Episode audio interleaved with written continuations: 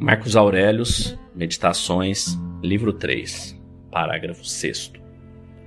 Se acaso achar nesta vida humana qualquer coisa melhor do que a justiça, a verdade, a temperança, a força moral, ou ainda, numa palavra, algo melhor do que a satisfação da própria mente com as coisas que a permitem seguir a razão e aceitar de bom grado a parte que lhe cabe cumprir, ora, se encontrar qualquer coisa melhor que isto, abraça com toda a sua alma e deleite-se neste bem supremo.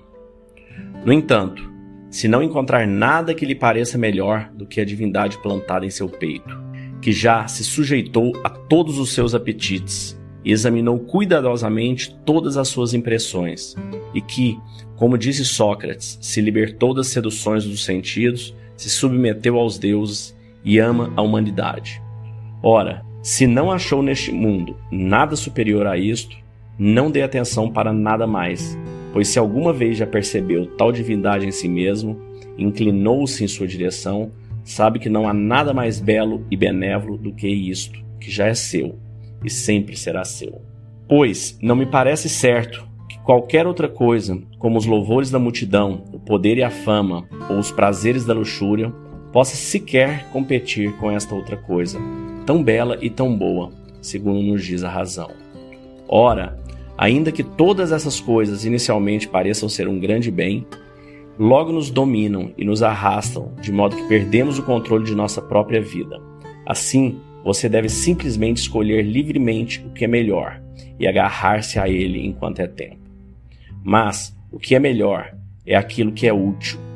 Bem, se lhe for útil enquanto ser racional, então mantenha consigo, no entanto, se lhe for útil somente enquanto um animal, admita-o sem arrogância, mas tome muito cuidado para que sua conclusão seja racional e precisa.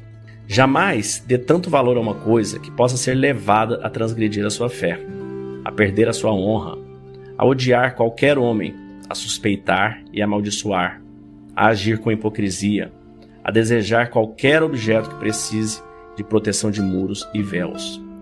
Pois aquele que coloca sua preferência na sua própria razão e no seu próprio dêmon, que cultua em si mesmo acima de todas as coisas, não tomará parte em tragédias, não viverá em lamentações, não terá necessidade nem da reclusão, nem da multidão, mas viverá como um imperador de si mesmo, sem perseguir nem temer o dia de sua morte.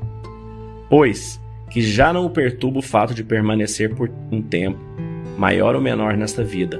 Ainda que fosse chamado a partir dela neste momento, seguiria prontamente em sua jornada, como se ela fosse qualquer outra viagem.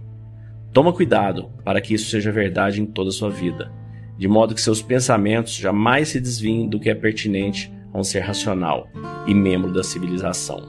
Na mente daquele que se dedicou à castidade e à pureza mental, você não encontrará corrupção, impureza, nem secreções de ferimentos abertos, nem na sua vida incompleta, quando o destino levava embora, como se poderia dizer de um ator que deixa o palco antes de terminar o seu papel.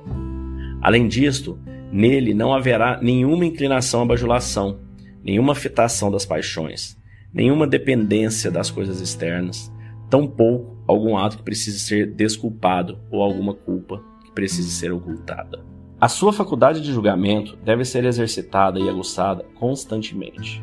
Tal faculdade exige que em sua alma não exista nenhuma opinião inconsistente com a natureza e a constituição de um ser racional. E tal faculdade, quando bem executada, o liberta das rotulagens apressadas, o torna amigo da humanidade e submisso aos deuses. Jogue fora da mente todas as demais coisas e se preocupe apenas com as essenciais, que são poucas, Além disto, tenha em mente que cada homem vive apenas nesse momento presente, que é como um ponto indivisível. Todo o resto de sua vida é o passado ou algo incerto. Assim, o tempo em que cada homem vive é curto.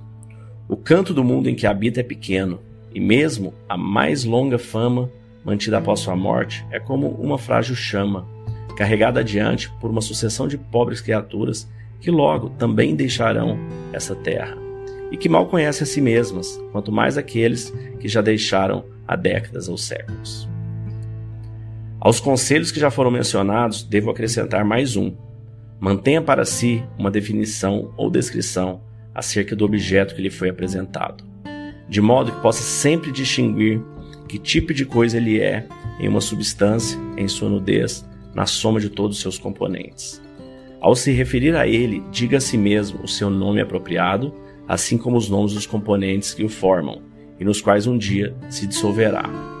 Pois nada é mais produtivo para a elevação da mente do que ser capaz de examinar metodicamente e verdadeiramente cada objeto que lhe é apresentado na vida. Sempre contemplar as coisas de modo a refletir ao mesmo tempo a qual mundo elas pertencem e qual a sua real utilidade nele. Assim, quem sabe poderá perceber qual o valor que cada coisa tem em relação ao todo e em relação ao homem, que é um cidadão da cidadela mais elevada, da qual todas as demais cidades são aparentadas. Assim, se deve saber o que cada coisa é, do que é composta e quanto tempo persistirá a natureza disto que agora me impressiona os sentidos. Saber igualmente qual a virtude necessária para lidar com ela: gentileza, virilidade, sinceridade, fidelidade, simplicidade, contentamento e o restante. Desta forma, em cada ocasião, um homem deveria dizer: Isto vem da divindade. Isto se conecta ao desenrolar do fio do destino. E a coincidências e a casos do tipo. Isto vem de uma concidadão ou de um parente, ou de um amigo, ou de todo caso alguém que não sabe o que é viver de acordo com a natureza. Eu, no entanto, não ignoro. Por esta razão, trato tal pessoa de acordo com a lei natural do convívio em sociedade, da benevolência e da justiça, procurando, todavia, em matérias indiferentes ao bem comum, tratá-la segundo o seu merecimento.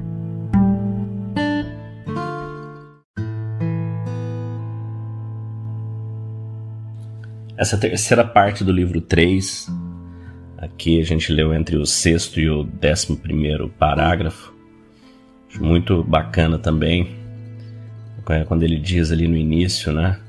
Se você achar qualquer coisa melhor que justiça, verdade, temperança, força moral, se achar algo melhor que isso na vida, leve para você.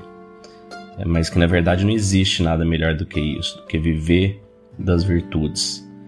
Pois ele ainda fala, né? Você pega o imperador de Roma, o que, que ele tinha? O poder absoluto. Não me parece certo que qualquer outra coisa, como os louvores da multidão, o poder, a fama, os prazeres da luxúria, possam sequer competir com essas virtudes, com essas coisas boas. Então você vê um homem que tinha toda a fama, era conhecido por 100% das pessoas do mundo dele, tinha todo o poder, que o dinheiro, o poder e a fama poderiam comprar.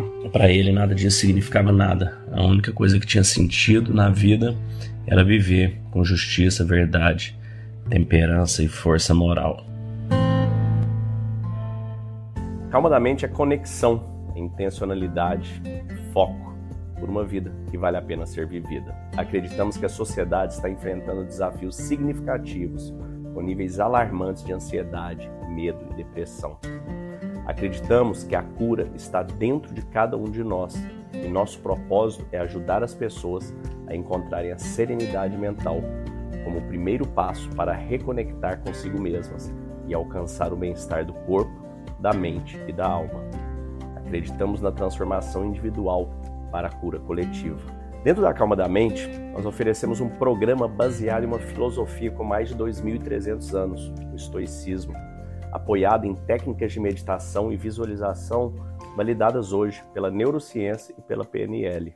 Nossa missão é fornecer ferramentas e recursos para que as pessoas encontrem calma interior e vivam com propósito, intencionalidade e foco e conquistem uma vida que vale a pena ser vivida. Para saber mais, entre em calmadamente.com.br ou no QR Code que deve estar aparecendo para você aí e escolha o melhor plano você, para sua empresa, para sua família.